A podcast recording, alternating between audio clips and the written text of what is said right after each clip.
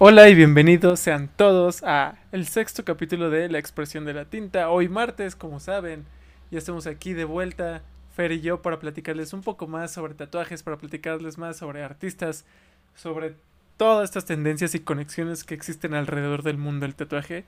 Y en esta ocasión nos vamos a poner muy mexicanos, muy mexas. Pero antes de empezar con el tema, ¿cómo estás, Fer? Bien, bien, Ale, estoy encantado. Algo acovidiado, pero no sé si eso sea un verbo. Pero si no, ya está. Creo que es un adjetivo, es un adjetivo. Es un adjetivo, es un adjetivo. Este, sí, sí, sí, sí. Perfectamente bien animado, ¿por qué? Porque, uff, lo dijiste bien. Vamos a hablar de un arte fusionado como todas las fusiones que han surgido desde que nuestro vecino del norte le valió madres y nos invadió. México, Estados Unidos y una fusión muy, muy, la verdad, muy cool, muy bonita, que podemos encontrar en la pared al lado de la panadería y que es arte bien cabrón, en otro nivel. Como tú bien dijiste, ¿no? Nuestro vecino del norte que nos ha traído muchos problemas y también muchas alegrías y mucha estabilidad y mucha dependencia. Por ahí dice una frase muy conocida, tan lejos de Dios y tan cerquita de los United States. Pero ha dejado cosas buenas y justamente como lo pueden ver en el título de este capítulo, hoy nos vamos a adentrar en ese lettering chicano, en esas letras cholas como muchos le decimos, esas letras que imponen respeto y que imponen este pues hasta para muchas personas inclusive miedo cuando pues desconocemos la historia, ¿no? y el origen. Sí, sí, sí, sí, sí, sí, sí, porque no sabemos bien cómo surgió por eso tenemos hoy a un crack. A un crack que nos va a enseñar toda, toda la historia que hay detrás de esto. Porque ciertamente sí, nos asociamos con pandillas. Porque así fue mucho tiempo en California para identificar el nivel en el que estaba dentro de la pandilla y muchas cosas más, todo este arte chicano. Pero también está el otro lado, está el otro lado del muralismo chicano, donde hay muralistas que dices, uff, te vato dibuja estas cosas que dibuja el mismo cholo que está en mi vecindad y gana, gana dinero. Entonces, Aquí de todo tipo. Y, creo que sí es una representación bien clara de lo que es México. Lo decía hace ratito. Un día salgan, váyanse a Iztapalapa, La Guerrero, aquí en ese salido, caminando mis calles. Te encuentras del graffiti de Nueva York, pero también te encuentras mucho este, este lettering chicano intentado hacer en las calles. Es como de. Eso no te lo encuentras en Roma, amigo. Bueno, y al final pues es el resultado de la del, mexicanos en fuera de México. Es el, intento de su expresión, ¿no? De, de, expresarse, de preservar sus tradiciones y su cultura que dejaron atrás. Y, y como tú dijiste, podrá no gustarle a muchísimos y a lo mejor lo ligamos a una sola segmento de la población. Sin embargo, ¿cuántos años tiene? ¿Cuántos años, cuántas décadas no ya han pasado desde el primer lettering chicano que se vio, desde que se popularizó? Y sigue, y sigue, y está presente con artistas vigentes, con artistas nuevos que le están intentando dar un nuevo toque. Entonces, el lettering chicano llegó para quedarse. Sí, es algo que la verdad está bien bonito, es un lettering bien hecho, bien armado, necesita mucha técnica. No cualquier vato se avienta un buen lettering chicano, no cualquiera se le sale. Y no cualquiera le sale este arte chicano. O sea, ya, hablamos, dijimos, sí, lo asociamos con, por decirlo así, cholos, pero bueno, ok ellos sí, surge un poco de ahí.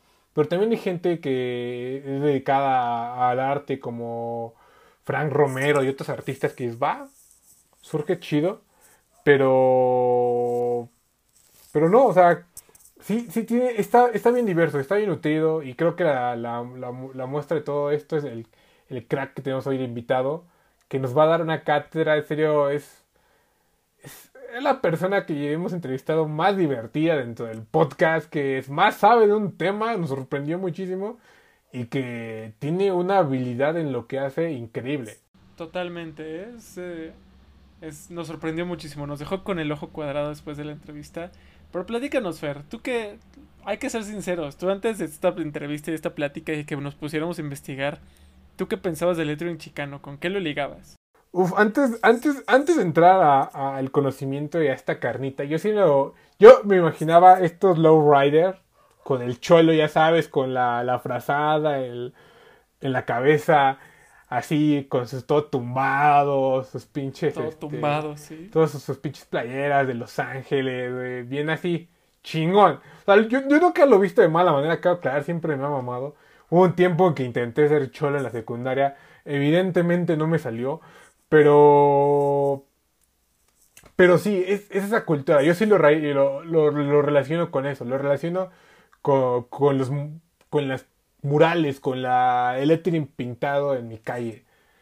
E- e- Es, es un claro denominador y siento que en serio es muy mexicano. Y lo, y lo más cool, y lo, lo vamos a decir en el podcast, es que gente de afuera ve este lettering y dice, no, está, está con huevos. Lo que ustedes hacen está con huevos y es cagado que lo haga eh, el cholo que vive al lado, dentro de una vecindad, que nunca estudió ni madres, pero todo el tiempo se pone a darle a su, a su lettering, ¿no? Totalmente. Como tú dijiste, yo también lo ligaba mucho con este tipo de, de autos, ¿no? Que con un color, ya sabes, me imagino un auto color guinda, súper clásico, con los neumáticos color blanco, este, ya sabes, ¿no? Un, clásico de clásicos. Pero, y pienso también mucho en Tintán, en el, en en Tintán, que es el, el mayor de los hermanos Valdés, este Pachuco que estuvo en, presente en, en que no solo en películas, también como doblador de voz. Es el, de hecho, el, creo que canta, ¿no? Y dobla la de Babalú en el libro de la selva. Entre otras, este, entre otras películas. Y es como de, oye, si no, no solamente es, pu- pues al final, ¿no? Finalmente nace de inmigrantes eh, mexicanos en Estados Unidos. Pero esos inmigrantes, no por ser inmigrantes, hay que despreciarlos ni nada, al contrario. Fueron a buscar una oportunidad y muchos de ellos tomaron esa oportunidad de su mano y la hicieron cultura que hoy en día tenemos muy presente en México y no lo sabemos. Sí, sí, sí. Eh, sí, sí. Lo decíamos antes de empezar esto. Maldito programa bracero que mandó a todos los, a todos, varios mexicanos desde 1910 para más allá que estaban en la frontera y que fuimos allá a sembrar su jodido algodón, pero y, maíz y mil cosas más y terminamos convirtiéndonos en un referente de Estados Unidos, bien raro, o sea, los chicanos somos mexicanos hechos estadounidenses, o sea, así, la neta. Entonces, está chistoso esta combinación, me gusta, eh, realmente siento que sí representa una parte de lo que somos. Y, creo que lo más importante del día de hoy es que esta persona, este tatuador y diseñador, nos va a quitar esa mente que tenemos que solo es pandillas. O sea, que sí tiene un contexto bien rico detrás. Totalmente, así es que, pues ya, no los, no los llenamos más de paja, vámonos con la carnita de este podcast. Vámonos con un crack, esta, como les dijimos en Instagram y como lo hemos dicho a lo largo de esta introducción. Hoy les traemos a Iván Crack05 que nos va a ayudar a expandir y a generar más dudas, ¿no? Y seguramente más de uno se va a interesar en investigar más sobre esta cultura chicana que ni nosotros, ni creo que casi nadie se lo ha tomado tan en serio. Así es que nosotros continuamos aquí en la expresión de la tinta.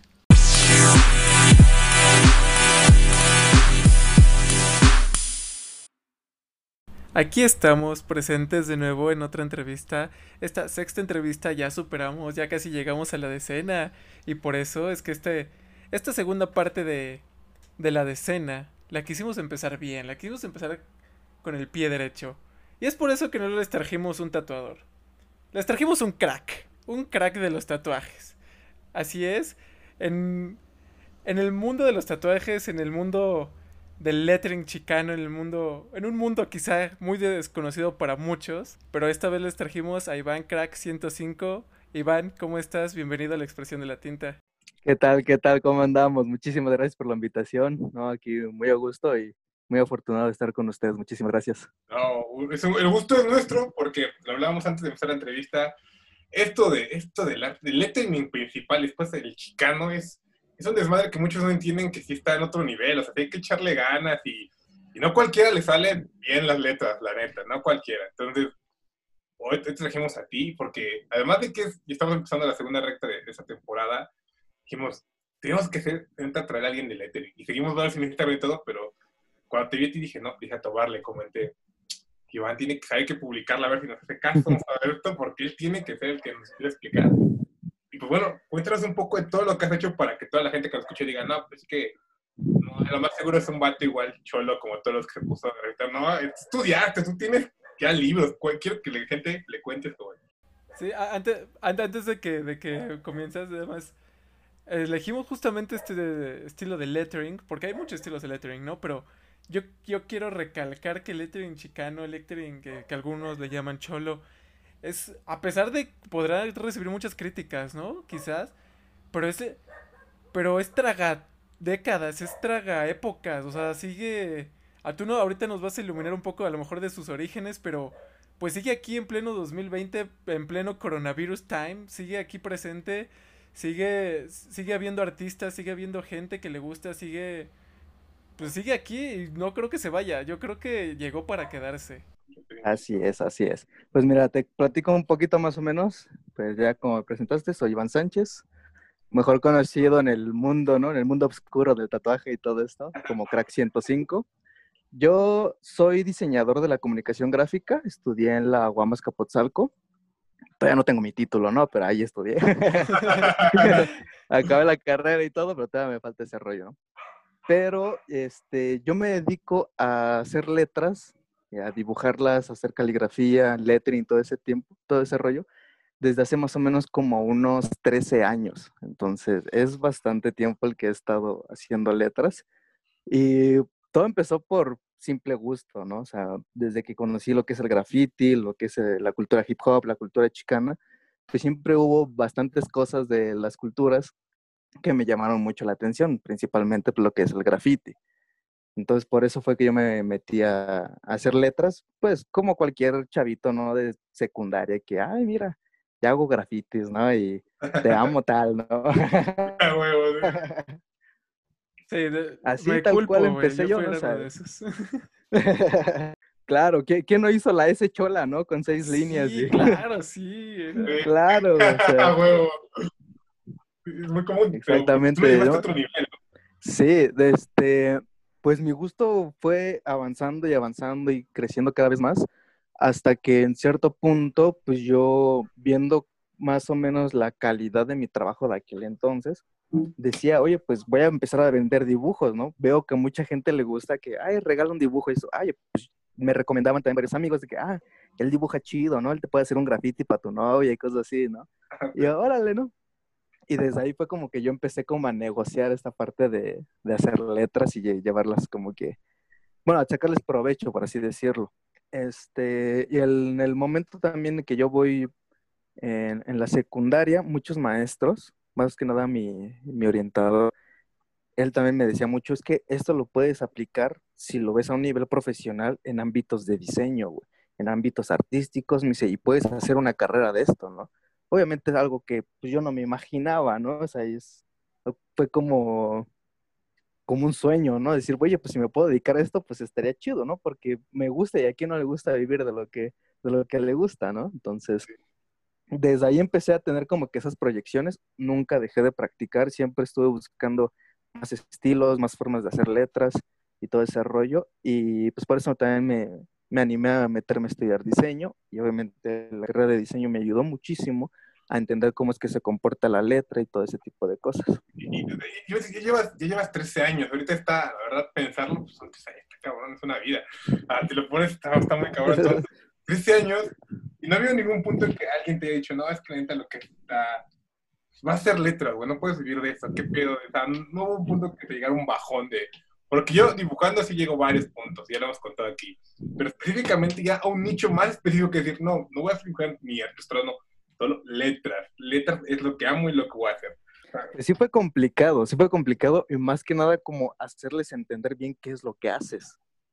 Más que nada. Porque yo empecé a practicar caligrafía más o menos como a principios de prepa. Que yo conocí la, la caligrafía y en, muchos decían nomás como, pues escribes bonito, pero escribir bonito, ¿de qué te sirve? ¿No? no, o sea, ¿para qué te sirve? Yo, pues, algo tendrá que salir, bueno, algo tendrá que salir de, de eso que hago. Y pues aquí estamos, ¿no? O sea, me dedico totalmente y vivo totalmente de mis letras. Hoy actualmente me mantengo de mis letras, entonces pues siento que ya es ganancia, ¿no?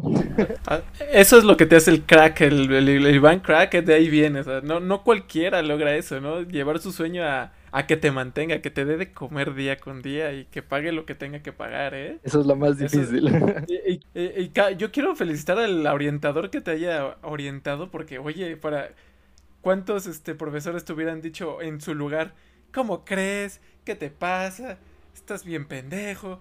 Sí, claro. O sea, todos mis maestros se enojaban de que mis apuntes estaban rayoneados, ¿no? O sea, eso estaba, era muy curioso, ¿no? Siempre me decían, es que este, siempre los grafiteas, este, casi cosas así. En la primaria me acuerdo perfecto de una maestra que tuve, se llama Delia Martínez. La agradezco infinitamente a esa maestra en la primaria, porque siempre me regresó mis trabajos porque tenían letra fea mi letra normal de escritura es muy fea, la verdad. Yo escribo muy, muy feo. Y esa maestra siempre, siempre me estuvo diciendo, escribes feo, escribes feo. Y no tiene mucho que pude hacerle, bueno, la maestra yo la quiero un chingo, ¿no? O sea, a pesar de todo eso, no, no tiene mucho que le pudo hacer un cuadro con su nombre, escrito así en caligrafía clásica, bien chido y todo el Y fui y se lo regalé y todo el rollo. Y ya le dije, mira, maestra, ya puedo escribir bonito, ¿no? O sea, después de tantos años. Oh. Uno.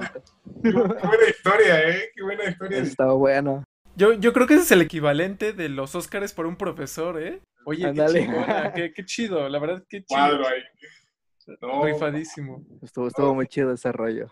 Y bueno, ya que, ya que entramos a la del lettering que hablaba Tobar otra vez contigo y me contaba, no, es que él, el lettering chicano está mucho más enfocado y lo, lo sabe, lo estudia, lo, lo, ha llevado a otro nivel. Entonces, igual nos cuentes un poco de, la diferencia porque, como dijimos, hay muchos tipos de lettering clásico y hay una variedad infinita de tipografía de lettering de todo el mundo. Entonces, un poquito del chicano que nos hables, así que nos digas con toda tu pasión y todo tu conocimiento, para que la gente que lo escuche diga, va, va, tiene su, tiene su, tiene su detrás y tiene su, su fondo, su esencia. Ok, ok.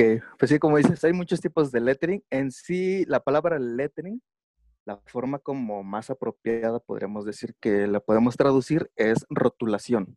¿Ok? Rotulación nosotros la encontramos en las tortas, en la farmacia de la esquina, todo ese tipo de cosas. Como cuando pintan el anuncio, todo eso es rotulación, ¿vale? Entonces es algo que está muy, muy cotidiano en nuestra vida. Siempre sales a la calle, a fuerzas te vas a encontrar letras. Quieras, quieras o no, siempre vas a encontrar letras. Pero los estilos definen épocas, definen regiones, definen, este, definen personalidades, definen cultura. Algo muy interesante que tiene la letra es que la letra es el único elemento que puede comunicar a nivel gráfico y a nivel lingüístico. Tú puedes encontrar una palabra que diga feo con una letra fea y sobreexplota el significado, pero puedes ver escrito feo con una letra hermosa y ahí ya tienes una, una metáfora, ¿no? Por así decirlo. Es, algo, es algo muy interesante eso que tiene la letra. Oye, ajá. Este, y a lo largo del tiempo, de los años y de las civilizaciones, ha habido mucho este tema de que la escritura, por consecuencia la letra, ha tenido muchas variaciones, como te digo, dependiendo del tiempo, de este, épocas y todo ese rollo, ¿no? Un ejemplo que tenemos es durante el mandato de Carlomagno, Carlomagno mandó a diseñar una caligrafía para su mandato. De ahí sale la caligrafía carolingia, así se llama. Entonces hay cosas así súper súper locas, ¿no? O sea, así puedes encontrar la letra romana, este, la letra gótica, la letra inglesa, o sea, cosas así que son muy, muy características de la zona y está muy basado en lo que es arquitectura, en lo que es el arte. Hay muchas cosas que influencian a la letra. Y como te digo, la letra, como es algo tan cotidiano, prácticamente pues, se puede decir que todas las personas pues, saben escribir o así, o la mayoría, este, pues están relacionados con esos símbolos. Eso también, las letras son signos, las letras son signos que comunican.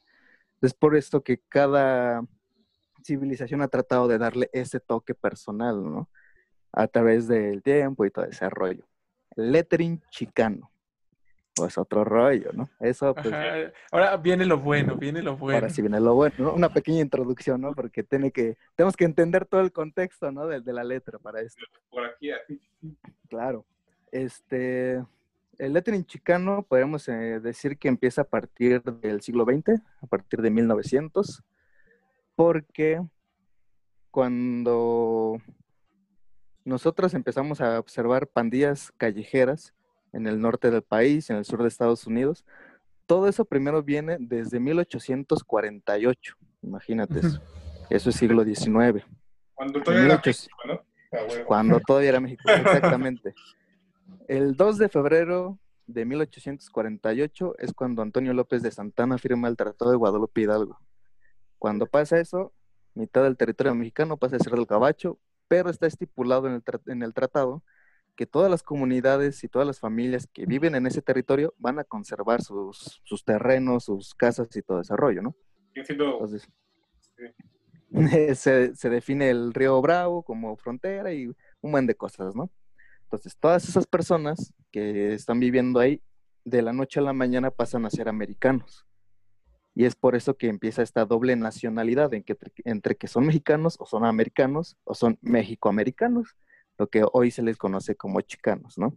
El término chicano, pues hay muchas este, teorías sobre el origen, la que es un poquito más razonable es del inglés, de México y México, mexicano, mexicano, xicano, chicano, ¿no? Entonces ahí es mm, como que la, la, más obvia, pero también cuentan que en tiempos de la guerra, cuando batallaba este Pancho Villa, a sus guerreros más, más pobres, o los que eran así como que más de la prole, se les llamaban chinacos.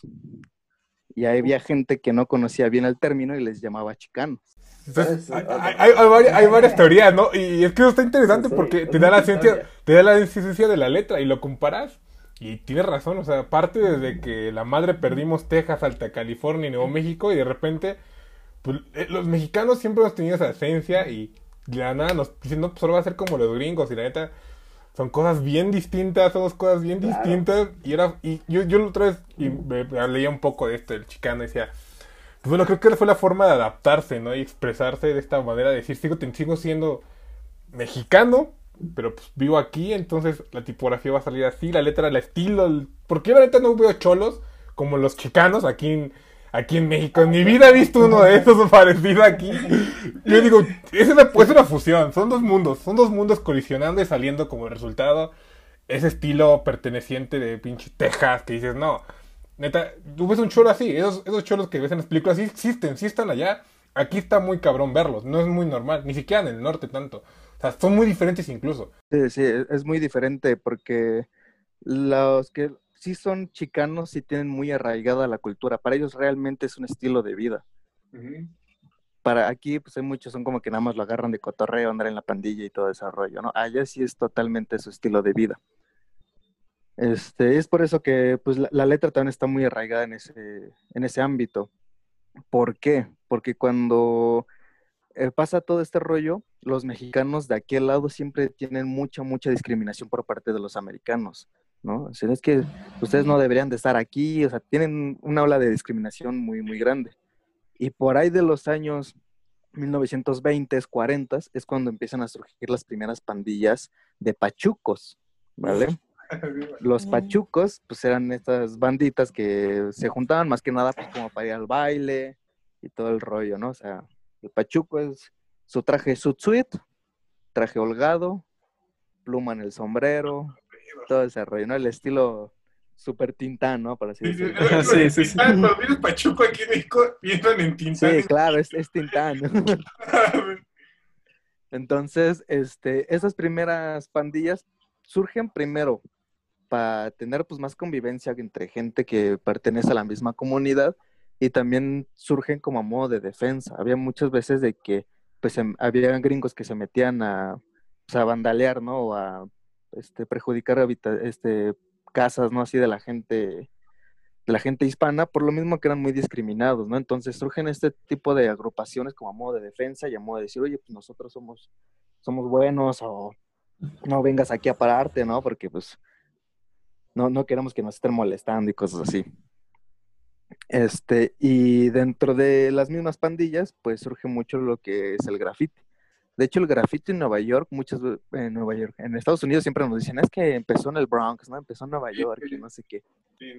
Pero eso fue hasta finales de los 60 más o menos. En este lado de California, Texas, Arizona, ese rollo, en esos rollos ya había graffiti desde los años 20, 40, ¿no? O sea, el graffiti angelino, que así se le llama por Los Ángeles, es, este, es más viejo todavía que el graffiti neoyorquino, que es como el que vemos comúnmente en la calle. Pero la diferencia es de que el graffiti angelino está relacionado 100% a pandillas. Y el graffiti neoyorquino a cruz, que es muy diferente. Una pandilla se hace, si son vándalos, ¿no? Si hacen crímenes, desarrollo. Un cruz es nada más gente que se junta a hacer lo mismo. Sí, sí, sí, porque ahí ya hablando, me acuerdo mucho del documental que vi de Piece by Piece, que habla igual, pinche Bronx, y te lo pone así y dices, no, pues son batitos que están echando desmadre, así como aquí la secundaria, pero pues allá Estados Unidos, en el Bronx, dicen, tres, cuatro veces, dicen, esto va a ser nuestra pinche placa, esto va a ser lo que vamos a hacer. Y no, no hacen más allá de, pues, aventarse graffiti, hacer el diseño y pegarlo en el pinche buzón, en, donde sea. Y dices, no, pues que entonces uno creía que es de banda, es todo, ¿no? Pero ya con esta aclaración queda muy entendido que el de... Sí, es muy, muy, muy distinto porque, como te digo, el grafiti angelino está directamente relacionado al pandillerismo, a las gangas, a, este, a la cárcel, o sea, es un ambiente todavía más pesado que el que está relacionado con este graffiti. Y, por ejemplo, ahí, dentro de, dentro de todas estas comunidades, para 1960, se hace algo que se llama el movimiento. El movimiento es, pues como dice, el movimiento, se hicieron marchas, protestas y todo el rollo para defender los derechos de los chicanos en Estados Unidos. O sea, sí somos de ascendencia mexicana, tenemos origen latino y todo, pero vivimos aquí, estas tierras nos pertenecen, queremos que se nos trate como iguales, ¿no? Para estas manifestaciones empiezan a haber, este, bueno, surgen también manifestaciones artísticas, lo que es poesía, lo que es muralismo, arte, este, todo ese tipo de cosas, empieza a haber este, mucha manifestación artística de ese tipo, y, y desde ahí es donde empieza a caer la letra. Ahí es donde empezamos a ver letra en, murales de, chicanos y todo ese rollo. ¿Por qué? Porque ellos, antes que nada, lo que quieren resaltar son sus orígenes, sus orígenes étnicos, culturales, la familia y todo ese rollo, ¿no? Entonces quieren resaltar México allá. Dentro del lettering chicano hay cuatro o cinco estilos que son los básicos, por así decirlos, en el lettering chicano. El black leather, que viene de la letra gótica, el script, que viene de la letra cursiva o manuscrita, como le llaman, el block leather, que es la letra de bloque, que también es un estilo de graffiti, el estilo angelino, que es como el estilo de tag, y la letra romana, que es este, pues más como tipo Times New, ¿no? Así, como tipo Times, así de, de ese tipo de letra. Pero ahora, de cómo es que estos estilos se relacionan en las comunidades chicanas, o sea, qué, qué tienen que ver, ¿no? Entonces, dirían así como de, pues, ¿qué onda, no? La letra gótica, la letra gótica es súper europea, ¿no? O sea, se ocupaba muchísimo, sobre todo en Alemania, eh, países igual donde que, se habla alemán. Es una letra muy impotente que viene también con la arquitectura gótica. Es una letra muy fuerte, es una letra muy, muy fuerte y siempre se ha estado relacionada a temas de religión y temas de gobierno. Pero si nos ponemos a pensar, aquí en México nosotros éramos la Nueva España. Los españoles, europeos, llegaron primero a México. Cuando eso pasa, por ahí de 1503 me parece, un arzobispo manda a poner la primera imprenta aquí en México. La imprenta, se, la imprenta moderna, por así decirlo, se inventa en Alemania por ahí de 1450 por Johannes Gutenberg. Hace una aleación de metal que es más resistente para poder imprimir, en tipo móvil que vea la letra en cada bloquecito de metal al revés, para que al golpe ya se pueda imprimir, ¿no? Esa era la imprenta moderna. Entonces, a principios de 1500, un arzobispado manda a poner la primera imprenta aquí en México. ¿Y qué pasa? Cuando llega la imprenta a México, la letra que se empieza a imprimir aquí es letra gótica. Entonces, Incluso uno de los mismos, de los grandes, grandes del lettering chicano, que es Chas Bojorques, que es el padrino del estilo en la letra chola, él dice, cuando yo iba a México a visitar a mis abuelos, todo lo veías en letra gótica.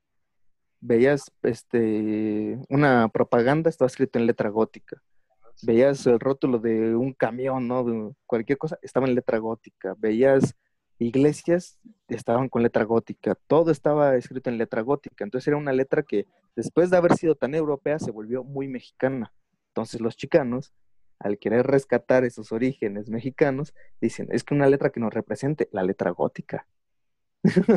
Entonces, vamos a empezar a utilizarla. ¿Por qué? Porque esta letra nos representa.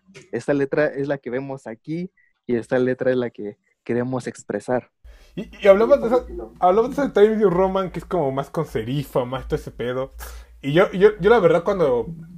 Yo soy fanático de la tipografía, pero cuando empezaron a enseñar el diseño de... Eh, no, es la tipografía, igual, empezaron a enseñar de Europa. El pedo fue pinche época desde barroco, este rococó y todo fue, ve, este tipo, yo me cagaba un chingo. En serio, cuando decía, ¿cómo, cómo puede ser que no me enseñen algo que no es de, desde mi país ni nada? Y siempre intentando ser como muy patriota y no, el pedo, que no, no ni el caso, ¿no? Y después justamente una persona me dijo, no, pues, ¿has visto los rotos? ¿Has visto los libros que están aquí en México, 1860, mil, ¿has visto esas madres? Dije, pues no me enseña, me enseña una, una madre, ya sabes, cuando tienen con la letra capital, ¿no? Que empieza la grandota. Y la E grandota. Una iluminada. Ajá, y, y, empiezo y la veo y digo, a la madre, esto es mexicano, está en español. y fue como de, esta me cayó el 20, a la madre. Entonces, estaba bien utilizado aquí. Y, es que ese pinche paradigma que yo tenía, decía, no, esta letra no, parece como de, de aquí, parece completamente europea. Y ahorita perfectamente lo aclaras y... Sí, es, es por eso, es porque la, como dato curioso también, pues nosotros tuvimos una imprenta antes que Estados Unidos. Por lo mismo, a nosotros nos llegó la letra gótica antes que a ellos. Por eso también, como te digo, es una letra que se vio muy mexicana para ese entonces. Wow. Sí, sí, al final se tropicalizó, ¿no? Podríamos llamarlo, que, que lo, se volvió parte de los... Oye, y ahorita de lo que has estado platicando, tengo una, me ha surgido una duda. Dentro de tu investigación y dentro de todos estos fenómenos, podríamos, ¿hay alguien a quien se le podría llamar el, como el padre de la letra chicana? Ahorita mencionaste a alguien que es como un rockstar, ¿no? Que es que marca tendencia, pero ¿hay alguien que podríamos decir que es el padre de, que inició todo esto, o solamente a las comunidades chicanas en general? A las comunidades chicanas en general, se les podría decir que así de esos entonces, de 1920, 40, son como que realmente los padres de la, de la letra y del estilo chicano, pero quien lo llevó más allá, el primero fue Chas Bojorques. Dejo, Chas Bojorques es de los grafiteros más viejos del mundo y todavía, vive. Y este, él fue el primero en que, empezó a llevar la letra de la calle, llevarla pues a un nivel artístico pues ya más, más explorado. De hecho también su letra tiene mucha influencia de la letra gótica y como él tuvo muchas clases de caligrafía japonesa y cosas así, también lo combinó con letra japonesa y es un estilo súper, súper chido, pero a él se le podría llamar como el, como el padre o padrino del estilo cholo porque es el más viejo, es el primero que empezó a hacerlo ya con, con forma de estudio. ¿Y qué te llevó a ti a escoger este estilo como pues, tuyo y empezar a llevarlo al tatuaje a lo que haces, al generar el diseño? ¿Qué, ¿Qué, te hizo decir, este es el estilo que voy a agarrar? Ok, buena pregunta. yo, primero, antes que nada, pues de aquí del barrio. O sea, yo vivo acá en, en Coacalco, es donde pues crecí. Y aquí pues siempre me junté siempre con, con la banda que en la calle y todo ese rollo. Era mucho cultura hip hop y siempre había también mucha cultura chicana. Y había muchas pandillas aquí cerca de, de la colonia. Entonces siempre vi grafitis en letras góticas, grafitis en bloques, tags angelinos, siempre vi eso. Cuando yo me metí por primera vez a dibujar letras y eso, fue por estilos cholos, porque afuera de mi primaria vendían tarjetas de los homies, de, los, de las caricaturas estas. Esa caricatura de David González me, me, parece que se llama el que inventó los homies. Este, yo primero dibujaba el carácter, ¿no? Hacia el dibujito del homie y todo eso, y les completaba con el nombre. Y en la misma tarjeta, el nombre venía con letra gótica, con letra cursiva, y ahí fue como que dije, creo que me gusta más dibujar las letras que dibujar a los personajes. estuve experimentando más con, con, las letras, y pues igual ya buscando después con, con internet y eso, yo mejor buscaba alfabetos de letras góticas, yo trataba de replicarlos, y así fue como me, me nació más el gusto por el, por el estilo chicano. Sí practicé un poquito de estilos neoyorquinos y eso, porque pues, es un poquito más de abstracción y mover las letras, este, deformarlas muchísimo, pero algo que caracteriza mucho al estilo también chicano es que son letras legibles, o sea, las entiendes. Un graffiti neoyorquino así muy atascado, no sabes ni qué dice, ¿no? O sea, dice, se ve chido, pero tienes que o saber quién lo hizo o estudiarle muy cabrón para saber qué es lo que dice, ¿no? Un graffiti de pandillas te va a decir barrio tal, o sea, sencillo, ¿no? O sea, no te va a andar de ahí que tengas que descifrarle. Te va a decir qué, qué es, qué barrio y letra gótica grandote y qué óvalas, ¿no? No te metas. Huevo. Dejando bien claro el peda, que, esta es la pandilla, esta es la raza, aquí no entras, cabrón. Claro, así como los memes que dicen, si ves una virgencita pintada, no te metas igual. O sea, si ves una letra gótica, no te metas, güey. Sí, huevo. No te metas con el barrio. Claro, yo por eso fue que empecé a, a meterme a este rollo, porque siempre estuve en este mundo así como de pandillas, conozco muchos cholos, cholos 13, cholos 18, este, más banda que es rapera, cosillas así, pero siempre estuve en este ambiente, entonces es algo con lo que podríamos decir crecí un poco, y pero ya también con el paso de los años y eso, y también con lo que yo he hecho de investigación y eso, pues lo entiendes todavía más, ¿no? Antes dices, ah, huevo, pues la pandilla y andamos bien locos y lo que tú quieras, ¿no? Pero ya cuando empiezas a, a entender y saber de dónde surge todo, sí, empieza a tener sentido todo. Sí, sí, sí, o sea, pero para ti fue, fue algo natural, ¿no? O sea, no fue una madre que ya en la universidad entró y dije, pues voy a escoger cholos. No, a ti fue algo natural en ti. No, sí, pues yo también desde los 7, 8 años yo ya me he visto así tumbado y todo el rollo y Ah, pues, mis papás me decían, oye, pero ¿por qué te gusta? No, que mira, está más chido y mira, escucha esta música, ¿no? Y estábamos acá bien locos. Empecé con mi carnal, ¿no? Mi, mi hermano mayor fue que, con el que también este, aprendí mucho, ¿no? Sobre, sobre la cultura hip hop y todo ese rollo. Y también, pues dentro de la cultura hip hop, los cuatro elementos, yo siempre me fui más por el lado del graffiti. Entonces, esa parte de dibujar, hacer letras, siempre me, me llamó muchísimo la atención. Y esto, y esto estuvo chido que dijeras de tu, de tu familia y tu mamá, porque, por ejemplo, yo desde siempre he sido más, más otro pedo de metaleo, igual tatuajes y más el rock y más después el post-punk. Y nunca había vestido tan así, pero me acuerdo que hubo una época donde estuve igual, como querían hacerle la banda y todo, y mi, mi mamá me decía mucho, ¿qué pedo contigo, no? O sea, ¿para qué, estás- qué estás haciendo de tu vida? Y yo, no, pues que a mí me gusta dibujar y me gusta este pedo, me gusta el post-punk, me gusta el rock, me gusta... Es lo que me late, mamá, me quiero dedicar a eso. Evidentemente a mí no me dejaron. Te digo, no, primero estudia otra madre. Primero estudia otra madre y después te dedicas a hacer lo que tú quieras. Pero en tu caso, ¿cómo fue? Porque a parecer pues, desde todo el tiempo te, incluso te metiste a diseño para, pues, para seguir este pedo. O sea, siempre fue ese apoyo, siempre existió esa, esa transición naturalísima de, güey, pues, voy a hacer esto siempre. Sí, la, la verdad, algo que les agradezco a mis padres siempre me apoyaron, nunca me dijeron que no. Y algo también muy importante es de que mu- mucha banda o así de los que llevo así como chavitos y eso, pues vago, ¿no? Se quieren meter a la pandilla o quieren andar de locos, pero se olvidan de sus jefes, o sea, le- les vale madre de cago, ¿no? Yo al contrario, güey, mi hermano igual al contrario era como de, ya, jefa, me gusta este rollo, pero por esto, mira. O sea, este rollo viene de tal lado. Yo también le explicaba a mi, a mi mamá, no, es que mira, estas letras vienen de esto, ma, y mira, esto, encontré este ejemplar, está más chido. O sea, yo siempre traté de tener una comunicación con mi mamá y con mis padres acerca de lo que a mí me gustaba hacer para que entendieran por qué me gustaba y por qué me quería pues, empezar a, a dedicar a eso o por qué lo, lo hacía. Y creo que eso es algo que les falta luego muchos al- eh, a muchos vatos porque es como que de, "Nah, pues a mí déjame en paz, yo quiero hacer lo que yo quiera, carnal. Si quieres que te entiendan, güey, pues hablando se entiende la gente, carnal. Yo también cuando íbamos a comprar, que me compraban ropa así de morrillo, no, pues es que, no, cómprame una gorrita, no, pero quiero esta, ¿no? Pero para combinarla con, con, un- con este pantalón, ¿no? Pero quiero el estampado de esta playera, güey, ¿no? Se hace más loco, y pero ¿por qué no? Yo, Tú dame chance, vas a ver, güey, no, eso no hay pedo. a huevo, sí, sí, sí, sí, sí. la- Tú desde siempre fuiste bien claro con tus jefes. Y, y sí creo que sí, creo que eso tienes razón, creo que eso le falta más a entrar en otro pedo igual. Porque si cuando quieres expresarte, pues obviamente si tu papá o tu mamá o tu familia nunca ha estado en ese, sumergido en ese mundo, porque son mundos. O sea, son cosas bien diferentes y también Claro. hay que ver que no es lo mismo que te llegue tu hijo y te diga, bueno, quiero estudiar contaduría. Ah, pues es algo normal, ¿no? No, no, quiero hacer esto y esto. Y son cosas que son bien disruptivas para una sociedad normalmente. La neta, es como no cualquiera lo hace, no cualquiera se avienta al ruedo de, hacer todo esto. Y pues si no se lo explicas, pues menos van a, va a decir, a lo mejor es una etapa, es un pedo, este güey nada más quiere esto 10 minutos y ya después se le va a olvidar. Claro, o sea, no, nunca vas a, a, a tener que te, que te tomen en serio con lo que haces si no se los explicas, güey, ¿no? Por ejemplo, yo soy el único tatuado de mi familia, güey. Y mi siempre me dicen, es que a ti, ¿de dónde te salió el lado artístico? Le digo, pues, quién sabe, güey.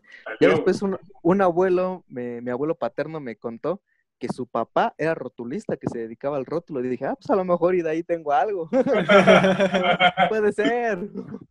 Sí, no, y, y no, está bien común, sí, es bien común la neta, los tatuadores, pues, la neta, familia mexicana no es muy común que esté un vato tatuado, al menos que no sea exacto de una pandilla, ¿no? Creo que estaba muy relacionado. Igual mi mamá me decía, no, es que yo nunca te imaginé porque en mis épocas el que estaba tatuado era porque estaba en la cárcel, o estaba en la pandilla, o, o un pedo así, ¿no? Y sí, pues también con- entiendes, ahorita hablando de contextos históricos, pues lo entiendes, digo, no es lo mismo 1970, 1950, 80, allá ahorita 2020, que todos la neta están tatuados y es por gusto, por mil cosas, ¿no?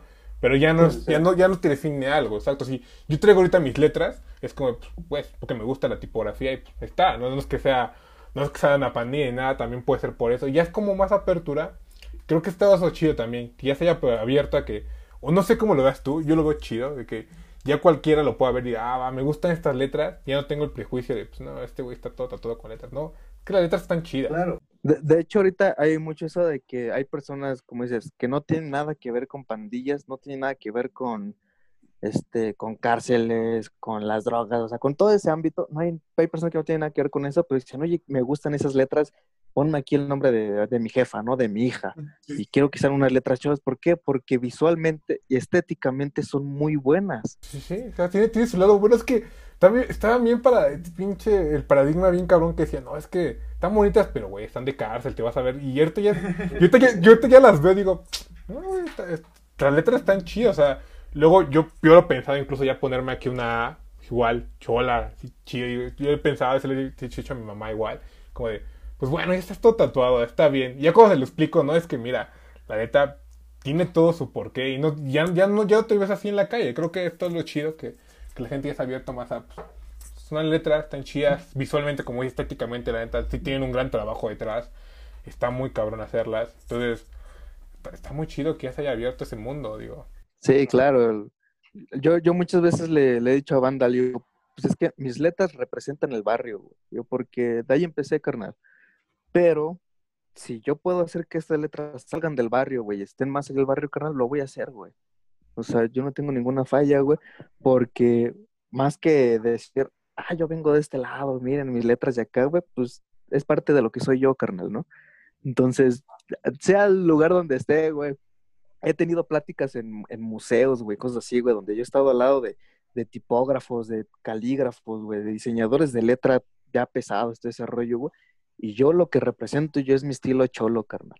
¿Por qué, güey? Porque sé, güey, que aunque sea visto por años y por años como letra de pandilleros, letra de cárcel y todo el rollo, güey, tienen un enfoque cultural muy, muy fuerte, güey, que pues, en ámbitos de diseño y artísticos, carnal, pues son súper importantes, güey. ¿no? Entonces, yo nunca me agüito, güey, cuando dicen, ah, letra cholas a huevo, carnal, yo hago letra chola.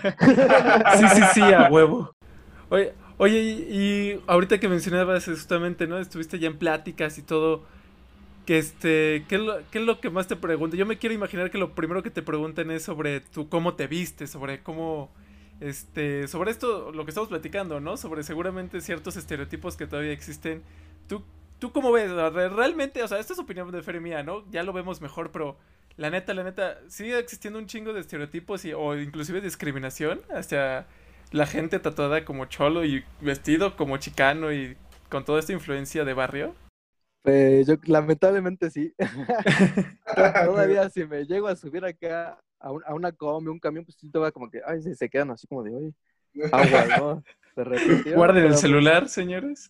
Pero creo que también tiene que ver mucho realmente el cómo te veas. O sea, puedes estar tatuado, pero al menos yo en mi caso siempre trato de mi ropa bien limpia. Yo soy de esos cholos de que planchan su pantalón, de que planchan su payacate, su playerita también bien limpia y eso. Y si voy a tal lado y entro a cualquier lugar, ¿qué tal? Buena tarde, ¿cómo estás? Bueno, o sea, creo que también tiene que ver mucho con la persona como tal, más que con la forma como estés vestida o estés tatuado, sino el cómo te comportes ya con las demás personas.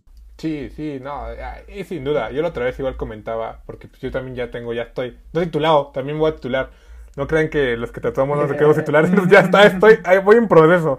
Pero igual comentaba la otra vez que me invitaron a llevar a un museo, a todo ese pedo, como porque mi carrera, o sea, yo, yo siempre he buscado ese ámbito y pues obviamente yo llegué con traje y todo, pues dije, pues bueno, normal. Se me empieza a quitar el pedo y todo, se empieza a ver todas mis manos tatuadas y todo. Y la morra que estaba al lado, pinche del tech, se queda así viendo como, ah, luego estoy moreno. Entonces no, ayuda, al chile no, al chile no ayuda mucho. La realidad es que la sociedad todavía tiene de prejuicio, entonces empiezo a quitar las mangas todo para arreglarlas porque ya estaba cansado, quería quitarme el chile, se me cae bien así como de, che, morra, morra del tech fresa, morra, ya te la imaginas el estereotipo de la morra del tech. Agarra y se me y como que hasta se basa un poquito para acá. Pero justo antes, antes de que yo me quitara la, el saco y todo y la, me la camisa, no me vi así. Hasta el momento que fue como de, ah, chingada, porque igual tengo letras, igual tengo, yo soy muy de tradi, tengo mucho tradi igual, entonces como de, también se relaciona un poquillo todavía como de, este güey, pues, no sé, luego estoy moreno y así, pues, no, no ayuda mucho. Entonces, todavía está, todavía está ese estereotipo y está cagado porque, pues, ahorita nos acaba de dar una pinche cátedra incluso de historia, de letra, de tipografía, y pues es, alguien que estudió, no es, no es, no, o sea, ya tú sí estás llevando este, este estilo a otro nivel y eso, lo, eso me hace súper chido porque yo sí, yo sí espero que algún día se vea igual tanta cantidad como dices, como la del Bronx, porque creo que la del Bronx, como dices, más de, pues, como nunca se ha visto tanto del barrio, es más cotidiana hacerla, es la que yo hacía en la secundaria. Y además creo que es más fácil, la neta es más fácil estudiar la letra y decir, yo la hice así porque, así pensé que pinche movimiento de la caja hacia abajo. Eh. Así lo pensé, ¿no? y la neta no es que ves más haces el pinche movimiento y sale y dices, ah, quedó bien chida. Y así la piensas a grafitear. Y en cambio la otra, la, el lettering chicano, el lettering general de este estilo, pues, tiene que llevar un estudio. Porque si lo piensas como hacer y no tienes una práctica, neta te va a salir mal. O sea, y no se va a ver bien de ninguna forma y no puedes decir es que quiero hacerlo abstracto. Porque pues, no, no, no va con, con el estilo y es más difícil hacerlo. Entonces, yo sí estoy a favor de que esta madre se haga más y está bien, está bien chido que gente como tú la proponga. De hecho, tengo amigos que también ya se podrían considerar también como de la vieja escuela de la letra chola aquí en México y que han visto cómo pues he estado igual así en exposiciones, como te digo, en museos y eso. También me ha dicho, carnal, qué chido, güey, que estás llevando, güey, nuestras letras, güey, a esos lugares, güey. Sí, mira, ya al menos del barrio ya llegó la expresión de la tinta y ya, ya, es, algo. ya es algo, ya estaba acá de lo, ya está en en Spotify, lo van a escuchar. Y también ya, si no me equivoco, tienes dos libros, ¿no? Un par de libros en que, para quien le interese. Para quien le interese. Ahí, fíjate, es algo curioso. Cuando estuve estudiando diseño, ya este, como a mitad de la carrera, me enteré de que al final de la carrera, el último año, te piden hacer un proyecto, pues se le llama proyecto integral, donde pues tienes que integrar la mayoría de los conocimientos aprendidos en, en la carrera para hacer un producto, un proyecto de diseño que tenga funcionalidad, que pueda ser este, comercial, que aporte algo al diseño, güey. Entonces yo desde ahí dije, voy a hacer mi libro de lettering. O sea, este, yo sé perfectamente que al menos en México, algo de lo que les, les podría medio presumir un poquito, güey, mis libros, güey, son los primeros libros de lettering que se hacen en México, del lettering chicano. ¿no? Porque hay varios de lettering, pero como dices, de otros estilos. Pero lettering chicano libros como tal de México. Los míos son los primeros. Y también sacó uno mi amigo Macra Barcas, un libro tan muy bueno de letra chola.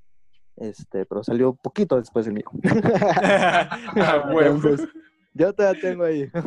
ahí está. No, sí, está, está, bien chido porque neta ya empieza a sacar libros. Igual, pero igual habla con una amiga que vive en Alemania que se dedica a fotografía. Y le gusta fotografiar mucho el graffiti, le gusta mucho. Le dije, güey, un día cuando vengas aquí, ve este pedo, o sea, ve este pedo del tipo. No se ve allá.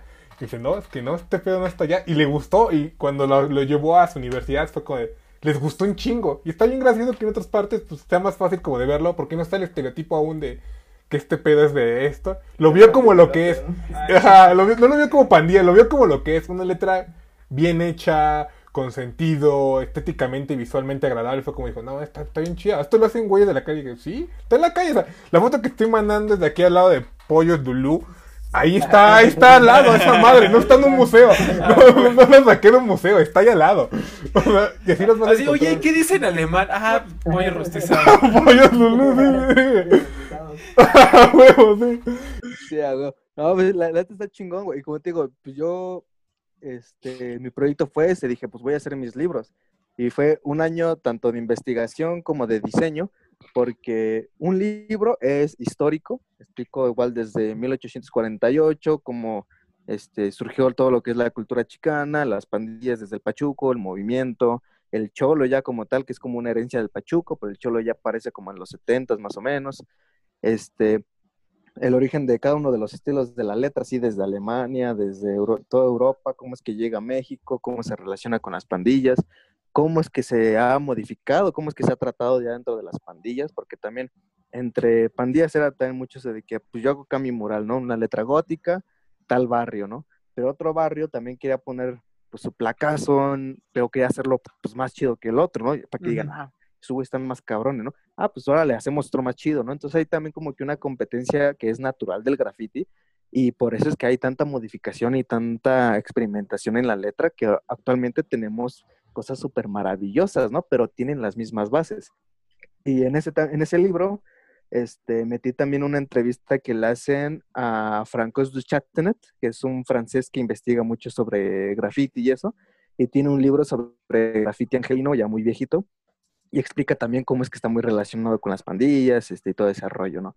Yo tengo un capítulo también aparte ahí que es más como de reflexión sobre la letra, porque de hecho el libro se llama Barrio Leathers, la letra como identidad y pertenencia cultural en las pandillas chicanas. Entonces yo lo veo más como la letra más allá de que se chola, ¿no? O sea, cómo la letra funciona como identidad cultural, ¿no? Por lo mismo que te decía, o sea, un estilo de letra puede decir, ah, esto es, más alemán, este estilo de letra, esto es más de este tal lado, ¿no? O sea, todo ese tipo de cosas. Y también explico un poco de símbolos chicanos que son muy utilizados en, igual en composiciones de graffiti y de letra en general. Y el otro libro lo hice, es una guía, una guía de lettering, que es para aprender a componer estos estilos desde su forma básica de la caligrafía, ya con colección de alfabetos ya modificados, variantes para decoración, la ornamentación, este, y ahí les explico bien como que reglas, estructuras, proporciones que deben de llevar las letras, eh, inclinaciones, o sea, todo ese tipo de cosas, como que esos secretos que nadie te dice así luego, luego, o que te vas a tardar años en, saberlos. Yo sí, yo tardé añísimos en hacer un buen lettering que diga, está chido, ¿no? Antes, pues, siempre tenía detalles, estaban muy feos y todo ese rollo. Y en este libro dije, ahorita ya todo lo que sé, que hace que está bien hecho, lo saqué en ese libro. Y pues afortunadamente el que vendo ahorita es la guía. El libro histórico tengo que hacer todavía ediciones de pues, tipografía, imágenes y cosas así que metí que a la hora de impresión ya no, ya no salieron tan chidas. Y de ese libro pues nada más tengo un ejemplar yo y un ejemplar el que tiene el profesor con el que llevé el proyecto en la universidad. Y pero la, la guía como pues todo el, el contenido 100% mío, pues es el que sí vendo.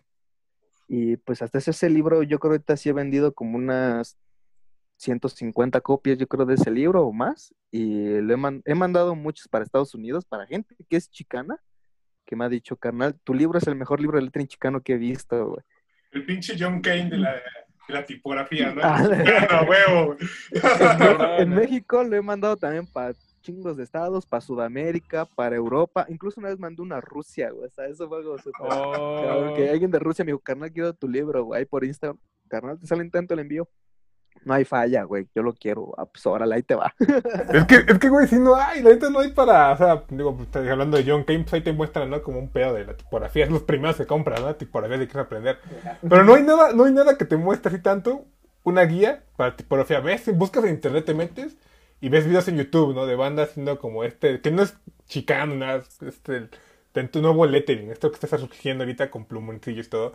Y dices, pues bueno, no, aquí no aprendes, sí es una joya que le hayas hecho, sí es una joya. Y yo, por ejemplo, yo sí iba a comprar, ¿eh? este, el mío, porque sí, la neta, sí, sí, sí, me, sí me late un chingo la y, y, tengo muchos conocidos que igual me que ya tenía varios años este, haciendo lettering, compré tu libro y había cosas que ni no se me habían pasado por la cabeza, ¿no? O sea, y también porque meto ya cuestiones de diseño. O sea, ya les explico, como te digo, de proporciones, de ángulos, ya les explico de formas básicas, espacios, güey. Eh, la ornamentación también, hay reglas muy específicas para hacer ornamentos bien y todo ese rollo. Y dije, ahí está, carnal. Así que estudialo bien, güey, con calma y vas a ver cómo puedes hacer unas buenas letras, güey. y he visto el progreso de muchos compañeros que han comprado el libro, o incluso así, por ejemplo, el estilo black este, block leather, ¿no? Los bloques. Es que yo nunca sabía cómo hacer ese, ese estilo. Ah, pues también te explico cómo basa de geometría, cómo los cortes, 3D, todo ese tipo de cosas, ahí los explico y también cómo modificarlos, ¿no? O sea, ya tienes una estructura, te pongo alfabetos con diferentes geometrías y te enseño después cómo puedes este, personalizarlas, ¿no? Yo hice ahí como un cálculo, porque dije, pues con todos los alfabetos que tengo con todas las variantes de estilo que tengo, con este libro creo que se pueden hacer más de 1500 composiciones diferentes, con ese mismo libro. Ya, ya, ya escucharon eh, nuestros queridos este, oyentes. No se detengan, busquen en Instagram en Ibrahim Crack 105, lo pueden encontrar. Ahí me parece que podemos encontrar también tu libro. Y cuando sale el siguiente, ahí lo, si no, ahí en la expresión de la tinta vamos a estar compartiendo su perfil de todas formas. Ya compartimos un poco de su libro, pero cuando estén escuchando esto, échense otra vuelta por nuestras redes sociales, que ahí van a encontrar al crack. Crack, ahora sí estamos en el, en el cierre de esta entrevista. Mucha, antes de, pasar a esta parte final, pues muchas gracias, güey. O sea, nos dejaste iluminados. O sea, está cabrón, está cabrón. no, no, no es cualquier cosa. Nosotros pensamos, ay, no sé, vamos a hablar de algo sencillo, ¿no? ¿Qué tan difícil? ¡Pum! De repente, tablazo. Esto, todo esto tiene que ver con el lettering chicano.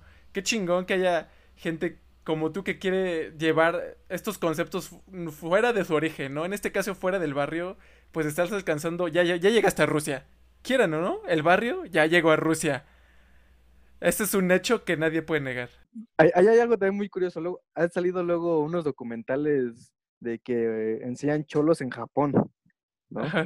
Y no, es que, ¿cómo puede ser, güey? No que haya cholos en Japón y se visten bien chidos y tienen low riders y están todos tatuados.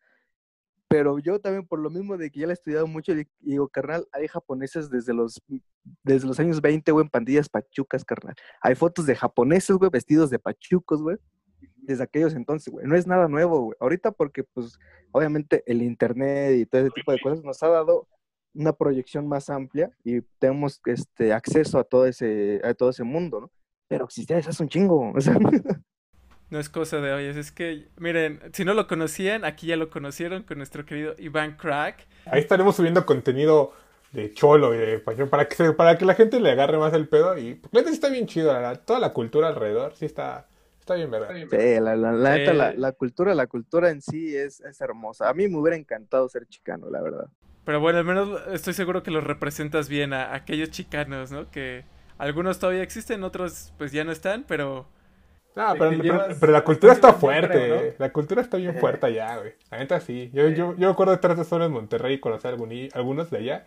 Por, por Dios, no hay como los chicanos del otro lado, o sea, no tiene nada que ver, nada, nada que ver, está muy cabrón. Cuando lo conoces te, te quedas como, ah, no mames, esto es ser lo que es cholo. Yo creí que era otra cosa, allá, allá donde yo vivo, pinche Nesa, aquí Catepec, en Trayuca, pues hay cholos, pero no son cholos como con el chicano, es, otro mundo. Está, está, muy, está muy bonita la cultura y la neta es parte de la esencia mexicana. Y, se refleja también mucho, en, incluso en la letra. Hace poco estuve haciendo un en vivo en Instagram y les dije, oye, pues vamos, quien se quiera conectar, vamos a revisar sus bocetos y les voy a ayudar, ¿no? Les voy a decir, esto está mal, esto está bien, mejorale esto y aquello, ¿no? Órale. Se estuvieron conectando varios, tuve gente luego así de Colombia, de Argentina, que se estuvo conectando haciendo sus letras cholas, güey yo hago esto, bueno, también soy tatuador. Órale, chido, carnal, ¿no? Pues muévela aquí, muévela allá. Y se conectó un vato, no me platicó mucho, pero vi sus letras y desde que la vi le dije, tú eres chicano, carnal. Me dice, sí, carnal, soy de, de Pomona, me dijo. Dije, sí, carnal, yo se ve, güey, en, el estilo de tus letras, güey, se ve, güey, que tienes esencia chicana pura, güey. O sea, el. Huevos, ya, Ya los, los hueles, los hueles a kilómetros. Ya, ya. Sí, güey. El detector, el detector de Chicago Pro. Sí, la neta sí. Y lo escucharon aquí en la expresión de la tinta, Iván. Muchas gracias, en serio, por haber venido, por haber estado aquí con nosotros. Compartir un poco de todo lo que sabes, porque en este eh, cachito de entrevista, pues no nos alcanzaría. Tendríamos que hacer toda una temporada, yo creo, para la tesis. Eh, un libro, ¿eh? Sí, totalmente. Así es que pues nada, gracias también a todos los que nos siguen escuchando y nosotros continuemos aquí en la expresión de la tinta a donde vienen los cracks.